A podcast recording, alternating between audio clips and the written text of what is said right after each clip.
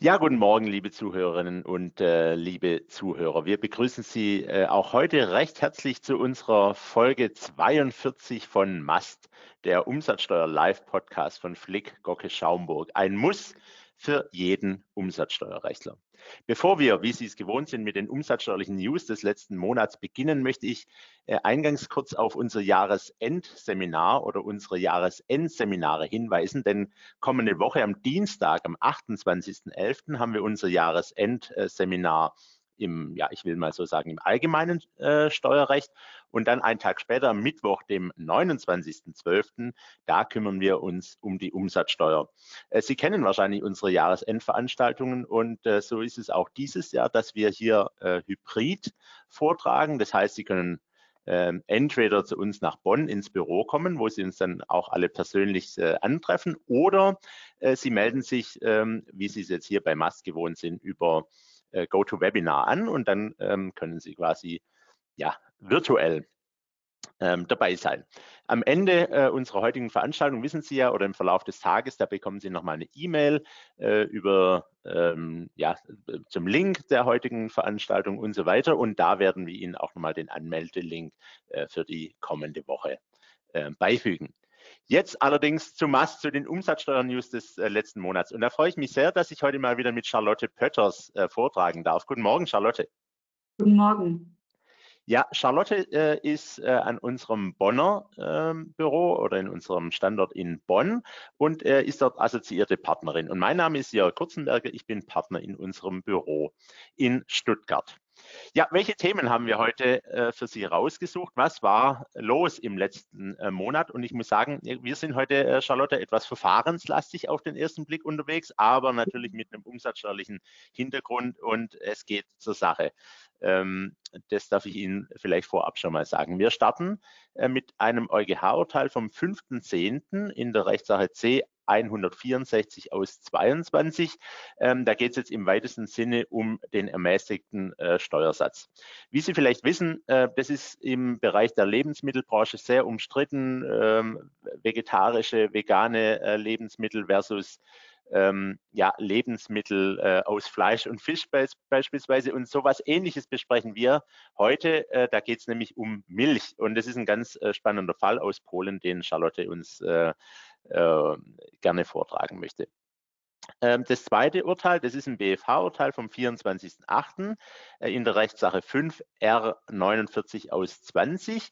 Da geht es um den Vertrauensschutz bei rechtswidrigen Verwaltungsanweisungen. Und ähm, das dritte, den dritten Fall, den wir dann besprechen, ist ein BFH-Beschluss vom 16.10. 5b49 aus 22. Da geht es um die Verfassungs- und Unionsrechtsmäßigkeit von Säumniszuschlägen. Also spannende Fälle und wir starten gleich los mit unserem ersten Fall. Äh, EuGH 5.10.23 C 164 aus 22. Ähm, da geht es um die Abgrenzung des ermäßigten Steuersatzes, genauer gesagt dürfen Milchmischgetränke aufgrund der Tatsache, dass sie einerseits erhitzt werden und dann verkauft werden, andererseits besteuert werden als andererseits kalte Milchmischgetränke. Charlotte, im Vorgespräch hattest du mich auf das sogenannte Testy-Skate in äh, England hingewiesen. Da gab es schon mal eine ähnliche Diskussion. Diese wohlschmeckenden Pasties in England, da sollte wohl der Regelsteuersatz angewandt werden, während früher der äh, ermäßigte Steuersatz galt. So ähnlich scheint es ja hier zu sein, oder? Ja, richtig, völlig richtig. Ja, in der Tat. Also wie in, auch in Großbritannien damals ähm, geht es in dem Urteil des EuGH jetzt um die Frage, ob ein Mitgliedstaat aufgrund der Tatsache, dass die Lebensmittel vor dem Verkauf eben erhitzt werden, das heißt also eine zusätzliche Leistung noch an den äh, Lebensmitteln erbracht werden, ähm, einem anderen, einem höheren Steuersatz ähm, zu unterwerfen sind. Ähm, das Ganze spielte sich aber dieses Mal nicht in Großbritannien ab, wäre ja auch kein Mitgliedstaat mehr, sondern in, in Polen. Und zwar ging es ähm, im Einzelnen darum, dass ähm, der Kläger, der war ein Gastronom und er wollte gerne ein neues Produkt ähm, to go anbieten und verkaufen. Und zwar eine Zubereitung ähm, eines Milchmischgetränkes, das auf Basis von Milch und Schokoladensauce ähm, auf Wunsch des Kunden dann hergestellt wurde. Ähm, er, da er sich eben nicht sicher war, ähm, wie er den Verkauf zu besteuern hatte, also auf ähm, ermäßigter Steuersatz ähm, oder eben normale Regelsteuersatz, ähm, stellte er beim ähm, Finanzamt, bevor er den Verkauf startete, einen Antrag auf verbindliche Auskunft. Okay, und äh, man, wir sind jetzt hier beim EuGH, aber es startet zunächst mal mit dem Antrag auf verbindliche Auskunft. Also wie hat denn die Behörde seinerzeit entschieden? Also die Behörde kam zu dem Ergebnis, ähm, dass der Verkauf des Getränks zum Mitnehmen, also eben nicht an dem, der, der Verzehr an Ort und Stelle, ähm, aber eben auch dieser ähm, eine Lieferung von Gegenständen sei und die Zubereitung und die Abgabe des Getränks an den Kunden eigentlich als Nebenleistung zu werten sei. Mhm, also das klingt doch plausibel, also im Sinne des Steuerpflichtigen, oder nicht? Genau, also aus deutscher Sicht wäre eigentlich das äh, das Ergebnis gewesen, was man sich wünscht, ähm, also dass eben diese Dienstleistung nur eine Nebenleistung darstellt und wir eine Lieferung von Gegenständen haben. Aber in Polen ähm, ist die Rechtslage ein bisschen anders, weil wir ähm, neben dem normalen, also dem Regelsteuersatz und dem ermäßigten Steuersatz noch einen weiteren Steuersatz haben, der zwar auch niedriger mit 8 Prozent ist als der Regelsteuersatz, aber eben nicht 5 Prozent ähm, beträgt, wie er für ähm, Lebensmittel im Allgemeinen angewandt wird. Und ähm, also wenn man beispielsweise Lebensmittel im Einzelhandel erwerben kann. Und Hintergrund ist, dass in Polen nicht nur wie, wie in Deutschland die kombinierte Nomenklatur in ähm, Bezug genommen wird, sondern eben eine zusätzliche weitere Regelung existiert, die für bestimmte Gegenstände einen weiteren Steuersatz vorsieht. Also wir haben so ein Drei-Stufen-System. Der Regelsteuersatz, dieser Zwischensteuersatz für bestimmte Gegenstände, die zwar auch in dieser kombinierten Nomenklatur genannt sind, aber besonders verarbeitet sind beispielsweise oder eine andere ähm, Dienstleistung noch erfahren und dann eben die ähm, Lebensmittel oder Gegenstände, die im Einzelnen in dieser ähm, kombinierten Nomenklatur oder in der Anlage dann zu dem jeweiligen Mehrwertsteuergesetz dann auch genannt sind.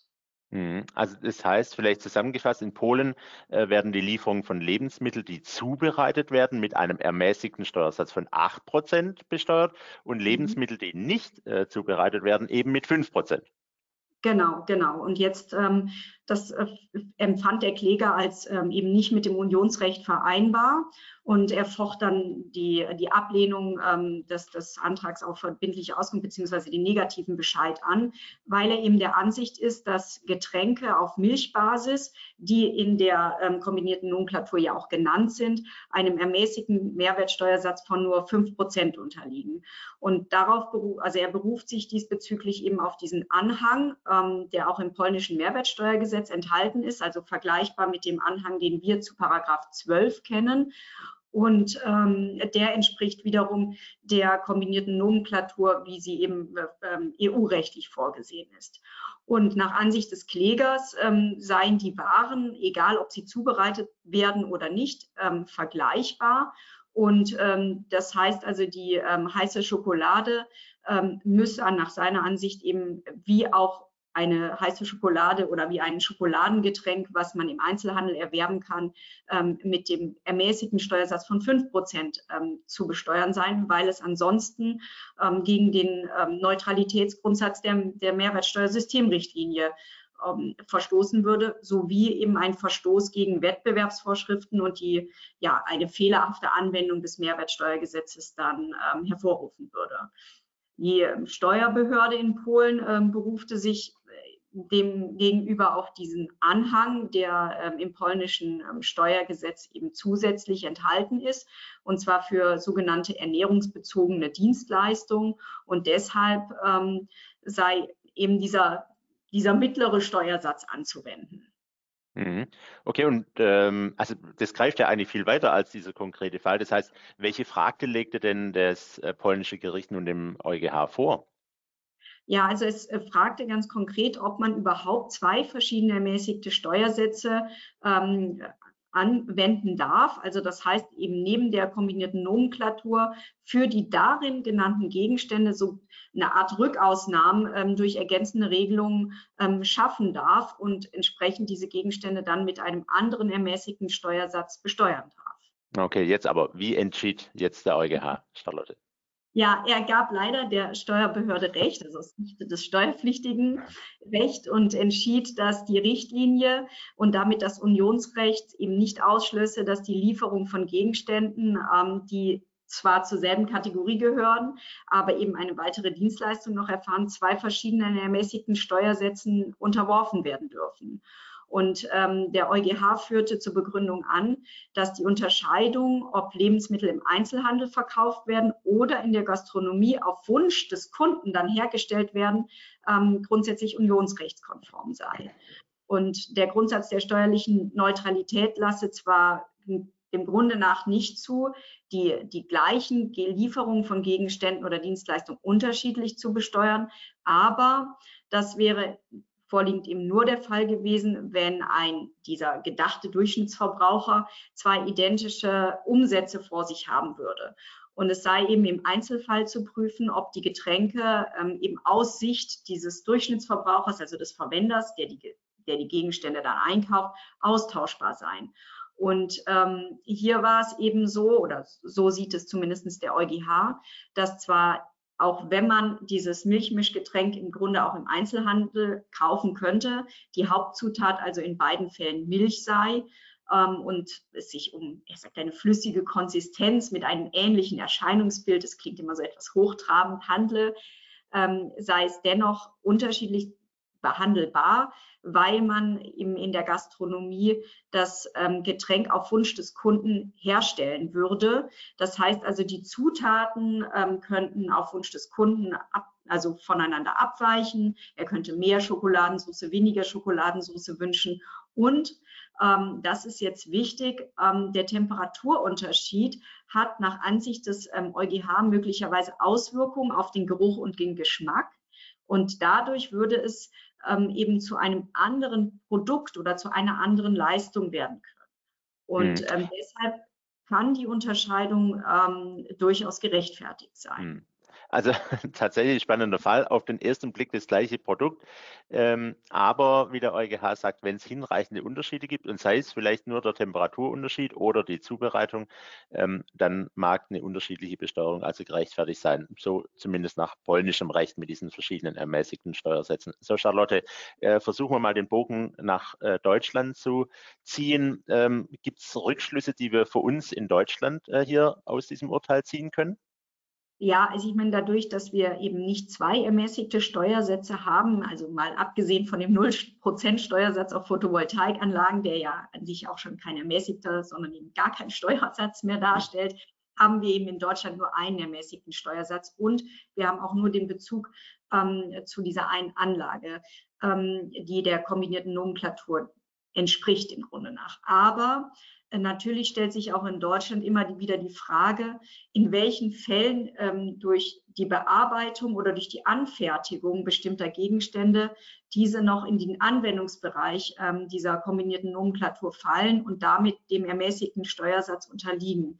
Also wir führen ja beispielsweise schon seit längerer Zeit ähm, diese Diskussionen zu Holzhackschnitzeln und ähm, weil der EuGH eben entschieden hat, dass auch diese Holzhackschnitzel beispielsweise als Brennholz gezählt werden können. Und jetzt stellt, die Frage, stellt sich ja auch immer wieder die Frage, was, was zählt denn tatsächlich noch dann ähm, in diese Rubrik?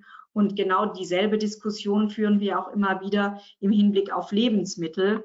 Ähm, und die Frage eben, in welchen Fällen Lebensmittel noch eben dieser Anlage subsumiert werden können und wann eben die Bearbeitung und Verarbeitung letztlich dazu führt, dass wir eben nicht mehr einen solchen Gegenstand haben, sondern beispielsweise auch die Dienstleistung vielleicht in den Vordergrund rückt. Also ich möchte jetzt nur noch mal erinnern, Diskussionen im Rahmen der Gastronomieumsätze, diese Abgrenzungsfragen, die haben wir eben dort auch. Und da sicherlich ähm, wird dieses Urteil auch noch Relevanz haben dürft, dürfen. Und dann muss man leider sagen, oder was heißt leider, aus unserer Sicht immer gut, wird es, wie wahrscheinlich so oft, ähm, auf den Einzelfall ankommen. Ja, und damit ähm, kommen wir auch schon zu unserem zweiten Urteil, und zwar ähm, zu dem BFH-Urteil, Jörg, das du uns jetzt vorstellen wirst, ähm, vom 24.08.23. Und zwar ging es da um den Vertrauensschutz, also eigentlich ein seltenes Thema, bei rechtswidrigen Verwaltungsanweisungen. Und äh, da ging es ja um die Frage, also jetzt wieder ein ganz anderes Thema. Wir sind jetzt im Bereich der AO, im Verfahrensrecht, ähm, ob und beziehungsweise wann sich ein Steuerpflichtiger auf Vertrauensschutz nach 176 AO bei einer Rechtsprechungsänderung berufen kann. Und der 176 AO besagt ja, dass bei der Aufhebung, also die Begriffe sollte man sich merken, bei Aufhebung oder Änderung eines Steuerbescheids nicht zu Ungunsten des Steuerpflichtigen berücksichtigt werden darf, wenn das äh, Bundesverfassungsgericht ähm, die Nichtigkeit eines Gesetzes, auf dem die bisherige Steuerfestsetzung beruht, oder ein oberstes Bundesgericht eine Norm, auf der die bisherige Steuerfestsetzung beruht, nicht anwendet, weil, er, äh, weil die Gerichte sie für verfassungswidrig halten oder sich die Rechtsprechung eines obersten Bundesgerichts ähm, geändert hat, die eben bei der bisherigen Steuerfestsetzung ähm, von der Behörde, von der jeweils ähm, äh, zuständigen Finanzbehörde eben angewandt worden ist. Ferner ist ähm, noch relevant, dass ähm, bei der Aufhebung oder der Änderung eines Steuerbescheides eben nicht zu Ungunsten des Steuerpflichtigen berücksichtigt werden darf, wenn eine allgemeine Verwaltungsvorschrift von einem obersten Gericht als rechtswidrig bezeichnet worden ist. Aber also wir haben jetzt relativ viel zu 176 AO äh, gehört. Wie war denn jetzt konkret der Sachverhalt, Jörg? Ja, Charlotte, also vielen Dank für diese einleitenden Worte. Das hört sich sehr sperrig an, aber versuchen wir es mal äh, praktikabel zu machen. Ähm, also das ist ein außergewöhnlicher Fall, aber eben für den Vertrauensschutz doch ein interessanter Fall. Ähm, also jetzt ging es hier aber im ersten Schritt gar nicht um den Vertrauensschutz, sondern es ging um einen Unternehmer, der seinen bisherigen von ihm selbst betriebenen landwirtschaftlichen Betrieb nunmehr, wahrscheinlich altershalber, äh, an eine GBR vermietet wurde. Und an dieser, äh, diese GBR hatte er zusammen mit seinem Sohn gegründet und äh, zuletzt war er er selber, der Vermieter, zu 70 Prozent an der GBR beteiligt und der Sohn eben zu 30 Prozent. Jetzt ging es konkret also um die Vermietung eines Grundstücks mit einem sogenannten Boxenlaufstall für Kühe. Und zwar ähm, beginnend ab dem Jahr 2014 und äh, aber auch für Folgejahre und in dem Jahr 2014, das war besonders relevant, weil hier äh, wohl ein Neubau stattfand, der zu hohen Vorsteuerbeträgen äh, führte. Äh, besonders war jetzt in dem Fall, dass die GBR äh, ihre Umsätze in den Streitjahren nach Paragraph 24 Absatz 1 Umsatzsteuergesetz besteuert hat, also nach der sogenannten Durchschnittssatzbesteuerung. Ähm, der Kläger, also der ursprüngliche Betreiber äh, des landwirtschaftlichen Betriebs, der jetzt äh, dann vermietet hat, der hat die Vermietung des Boxenlaufstalls umsatzsteuerpflichtig vermietet. Also er hat auf die Steuerbefreiung verzichtet. Und da muss man jetzt sagen, das ist mittlerweile nicht mehr zulässig, aber damals ähm, hat die Finanzverwaltung es noch zugelassen, bei, ähm, bei der Vermietung an Durchschnittssatzversteuerung nach Paragraph 24, dass eben hier auf die Umsatzsteuerbefreiung verzichtet wurde, obwohl Daher hat sich das jetzt geändert. Äh, ja, wie Sie ja wissen, der Mieter an sich ähm, vollumfänglich zum Vorsteuerabzug berechtigt sein muss, dass man überhaupt auf die Option ähm, sich berufen darf. Ja, und wie oder wie beziehungsweise wann kommen wir jetzt zum Vertrauensschutz? Ja, also immer noch nicht, muss äh, nochmal weiter ausholen. Äh, denn erstmal kam jetzt die Betriebsprüfung äh, beim Kläger zur Auffassung, dass die steuerpflichtige Vermietung zwar okay war, dass der Kläger bei der Vermietung an seine GBR ähm, aber die Mindestbemessungsgrundlage berücksichtigen müsse. Also kurzum hätte der, äh, der Vermieter, also der Kläger, umsatzsteuerlich eine höhere Miete verlangen müssen und in der Folge dann auch mehr Umsatzsteuer abführen müssen. Ähm, das Finanzamt änderte, und das ist jetzt wichtig, infolge dieser Betriebsprüfung am 28. März des Jahres 2018 die Umsatzsteuerfestsetzung unter Anwendung einer Mindestbemessungsgrundlage. Das heißt, die, die geänderte Steuerfestsetzung führte nun zu einem Mehr an Umsatzsteuer. Im Einspruchsverfahren war der Kläger nicht erfolgreich, aber äh, beim Finanzgericht konnte er ein Gutachten vorlegen, wonach das vereinbarte Entgelt marktüblich sei und daher die Mindestbemessungsgrundlage eben nicht zur Anwendung äh, kommt. In der Zwischenzeit, und jetzt, Charlotte, jetzt kommen wir zum Vertrauensschutz, hat der BFH aber die Regelung im Umsatzsteueranwendungserlass wonach gegenüber Durchschnittssatzversteuern zur Umsatzsteuer optiert werden kann, als rechtswidrig eingestuft. Und zwar mit dem Urteil, Achtung, vom 1. März 2018. Äh, dieses Urteil wurde aber nicht sogleich veröffentlicht, sondern erst am 16. Mai 2018, also gut äh, zweieinhalb Monate später.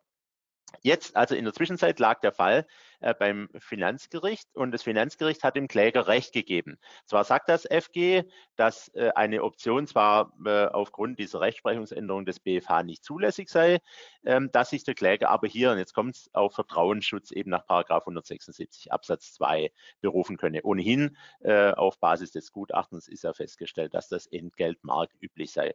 Also im Ergebnis bedeutete jetzt das FG-Urteil für den Kläger zunächst mal, dass im Streitjahr 2014 keine Mindestbemessungsgrundlage anzuwenden ist, dass aber aufgrund des Vertrauensschutzes die steuerpflichtige Vermietung zulässig war, also auch der Vorsteuerabzug ähm, zulässig war. Und das führte eben dazu, dass auch für die Folgejahre, weil hier in dem Ursprungsjahr 2014 die Option zur Steuerpflicht und auch der Vorsteuerabzug zulässig war, das führte also auch dazu, dass in den ebenfalls streitigen Folgejahren zwar die Vermietung steuerfrei war, äh, da gab es dann keinen Vertrauensschutz mehr, aber dass es nicht zu Vorsteuerkorrekturen kommen konnte, weil ja ähm, der ursprüngliche Vorsteuerabzug zutreffend war.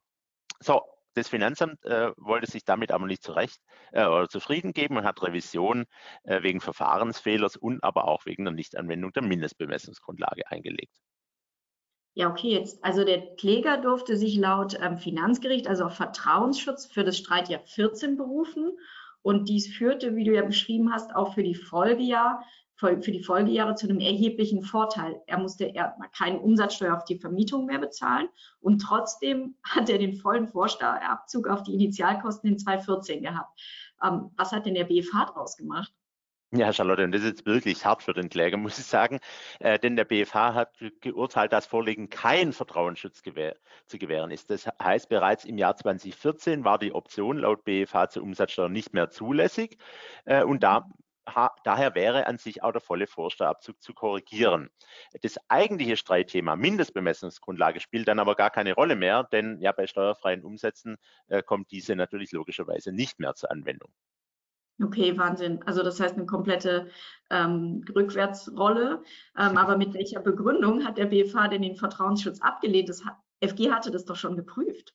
Ja, äh, ich hatte ja gesagt, dass das BFH-Urteil hart für den Kläger ist. Ich würde sogar jetzt noch weitergehen, würde sagen, ist äh, fast tragisch, denn es geht eigentlich um ein paar wenige Wochen. Und wie du ja einleitend sagtest, darf bei Aufhebung oder Änderung eines Steuerbescheids nicht zu Ungunsten des Steuerpflichtigen berücksichtigt werden, wenn eine allgemeine Verwaltungsvorschrift vom BFH als rechtswidrig eingestuft worden ist. Das heißt aber, dass die Rechtsprechungsänderung vor Aufhebung oder Änderung des strittigen Steuerbescheids geschehen muss. Nur dann kommt der Paragraph 176 zur Anwendung. Und hier war es gerade andersrum. Denn der strittige Bescheid, ich hatte es ja einleitend äh, erwähnt, der wurde am 28. März 2018 geändert und der BFH hat die Verwaltungsanweisung äh, zur Option gegenüber Differenzbesteuerung zwar mit Urteil vom 1.3. verworfen, also eigentlich ja drei Wochen vorher, aber da das Urteil erst am 16. Mai veröffentlicht wurde, also zweieinhalb Monate später, ähm, kam der BFH zur Anw äh, Auffassung, dass der Vertrauensschutz hier nicht ähm, ja, anwendbar ist, denn offenbar, so laut BFH, kommt es auf die Veröffentlichung an und nicht, wann das Urteil tatsächlich zunächst mal ähm, gefällt wurde. Also hier deshalb ist es wirklich tragisch, wie du siehst. Äh, hier geht es jetzt gerade mal um sechs Wochen. Also hätte der BFH beispielsweise sein Urteil am selben Tag, also zum Beispiel am 1.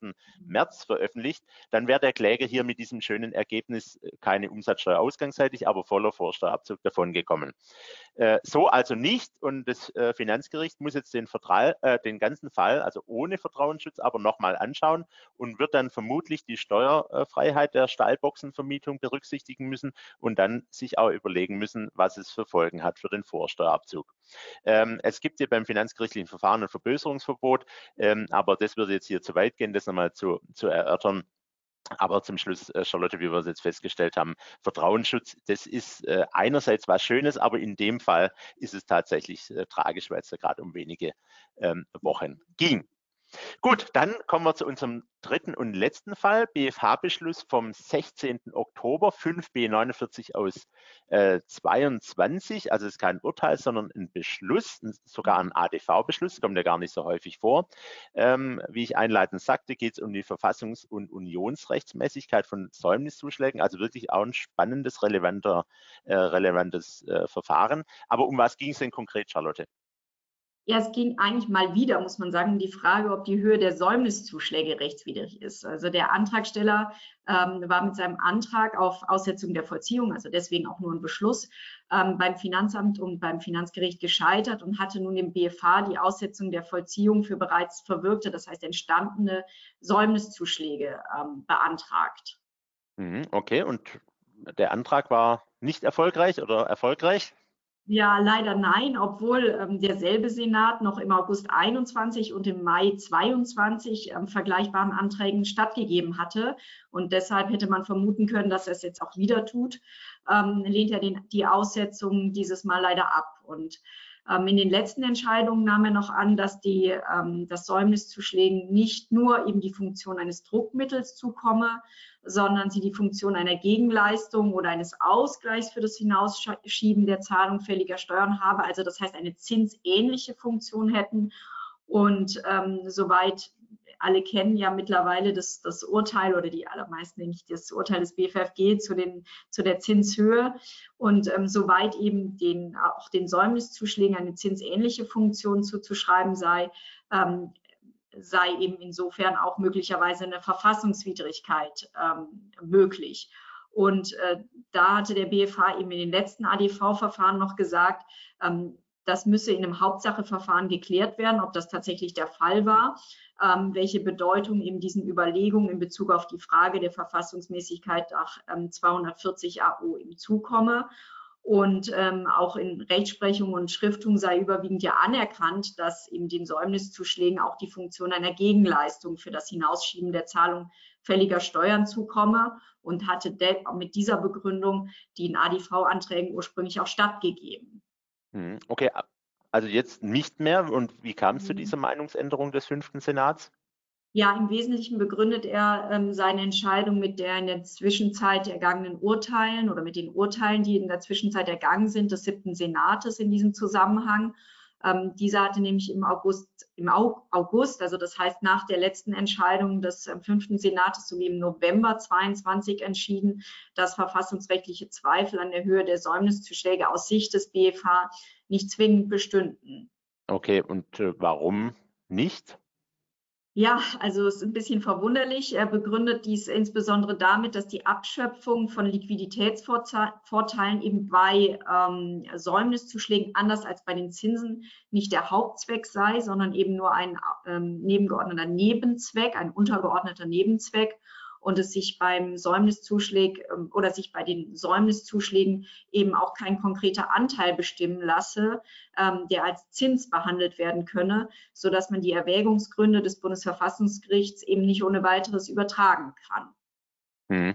Okay, aber mein, du hattest ja einleitend gesagt, gab ja eine Änderung, Meinungsänderung beim BFH, fünfter Senat. Äh, hatte der BFH generell nicht ich glaube schon vor längerer Zeit, nicht einmal ähm, einen Zinsanteil bei den Säumniszuschlägen bejaht? Ja, man hätte den BFH zumindest so verstehen können. Er hat beispielsweise im Rahmen einer Ermessensentscheidung über einen Billigkeitserlass von Säumniszuschlägen ähm, bei der Zahlungsunfähigkeit ähm, dem Druckmittelcharakter der Säumniszuschläge nur einen Anteil von 50 Prozent zugemessen und im Übrigen dann dem, ähm, dem Billigkeitserlass stattgegeben. Ähm, und daraus hätte man durchaus schlussfolgern können, dass in den Säumniszuschlägen auch ein fester Zinsanteil enthalten ist. Das heißt, ähm, beziehungsweise, dass der Säumniszuschlag anteilig als Zins anzusehen ist. Und ähm, der BFH sagt aber jetzt, dass die Urteile nicht so zu verstehen sind, also die ursprünglichen. Vielmehr sei eben äh, in den alten, in den älteren Sachverhalten dem Antrag auf, auf ähm, eine Stundung also die Steuerbesteuerung nur möglich oder geboten gewesen, weil ein Teilerlass als ermessensgerecht angesehen worden ist, ähm, weil dadurch der Nebenzweck der Gegenleistung berücksichtigt werde. Und ähm, dabei seien eben als Maßstab für den Teilerlass die Stundungs- oder Aussetzungszinsen herangezogen worden, um eben eine Gleichbehandlung von ähm, ähnlichen Sachverhalt dergestalt sicherzustellen, dass der säumige Schuldner jedenfalls in der Höhe durch die Säumniszuschläge belastet bleibe, ähm, in, in der im Falle der Aussetzung oder Stundung eben die Zinsen angefallen wären. Und der hälftige Erlass in, diesen, in diesem Urteil beruhe somit nicht auf der Annahme, ähm, der Zinscharakter der Säumniszuschläge sei mit einem bestimmbaren Anteil in einer konkreten Höhe anzusetzen und ähm, Paragraph 240 sei insofern ein fester oder typisierender Zinssatz nicht zu entnehmen und ähm, dem, dem dem Zweck der Norm sei eben eine, ja, komme zwar vielleicht als Nebenzweck eine Zinsfunktion zu, aber es fehle an einer festen Größe, die auf ihre Angemessenheit hin zu überprü überprüft werden kann. Und deshalb scheidet nach Ansicht des BFH eine feste anteilige Behandlung ähm, des Säumniszuschlags als Zins aus. Und ähm, ja, und unbilligen Härten könnten im Einzelfall eben durch Paragraph 227 AU, das heißt also durch einen Teilerlass ähm, begegnet werden. Hm, okay, also wir haben ja gehofft, aber das scheint jetzt äh, nicht so eine schöne Entwicklung im Hinblick auf die Säumniszuschläge zu sein. Ja, also das muss man tatsächlich sagen, obwohl es ja nach wie vor an einer Aussage des Bundesverfassungsgerichts mangelt. Also ich meine, da kann man durchaus noch hoffen. Und ähm, auch wenn ein ADV-Antrag, also wir sprechen ja auch hier tatsächlich nur über die, das ADV-Verfahren, also das Aussetzungs- der Vollziehungsverfahren, ähm, derzeit wohl wenig Aussicht auf Erfolg haben dürfte im Rahmen eines Einspruchs gegen ähm, Säumniszuschläge, ähm, sollte dennoch ähm, immer geprüft werden, ob nicht ein Einspruch gegen die Säumniszuschläge durchaus sinnvoll ist. Und ähm, wir raten daher dazu, ähm, in der Regel zumindest das zu prüfen und dann noch entsprechenden Einspruch gegen die Säumniszuschläge einzulegen, zumindest solange wir eben noch keine definitive Aussage diesbezüglich haben. Okay, Charlotte, dann äh, ganz, ganz herzlichen Dank für die Teilnahme heute an MAST. Äh, vielen Dank. Bitte, sehr gerne. Ja, deshalb das heißt, wir sind schon am Ende unserer heutigen Massfolge 42. Äh, ich bedanke mich natürlich auch recht herzlich für Ihre Teilnahme und im Anschluss natürlich auch ähm, noch für das Anschauen bei YouTube oder Anhören bei den Pod äh, Podcast-Anbietern. Sie wissen ja, im Anschluss kriegen Sie noch eine E-Mail von uns, äh, wo die verschiedenen Links eben noch hinterlegt werden. Also äh, natürlich gilt auch immer, wenn Sie Fragen haben, klingeln Sie bei uns durch. Wir freuen uns äh, über jede Nachricht äh, von Ihnen, natürlich auch über äh, entsprechendes Feedback. Wir sehen uns in einem Monat wieder zu unserer klassischen Weihnachtsfolge. Am 19. Dezember sind wir dann zum letzten Mal im Jahr 23 wieder für Sie da. Jetzt noch eine kleine Erinnerung nochmals an unsere Jahresendseminare Seminare 28. und 29. November, also in der nächsten Woche. In unserer E-Mail, die Sie eben im Nachgang bekommen, bekommen Sie da auch nochmal den Anmeldelink äh, dazu. So, also bis zu unserer Weihnachtsfolge oder vielleicht bis nächste Woche wünschen wir Ihnen alles Gute. Ähm, ja, kommen Sie gut in die Weihnachtszeit und dann hören wir uns in einem Monat wieder. Bis dann. Ciao, ciao. Bis dahin.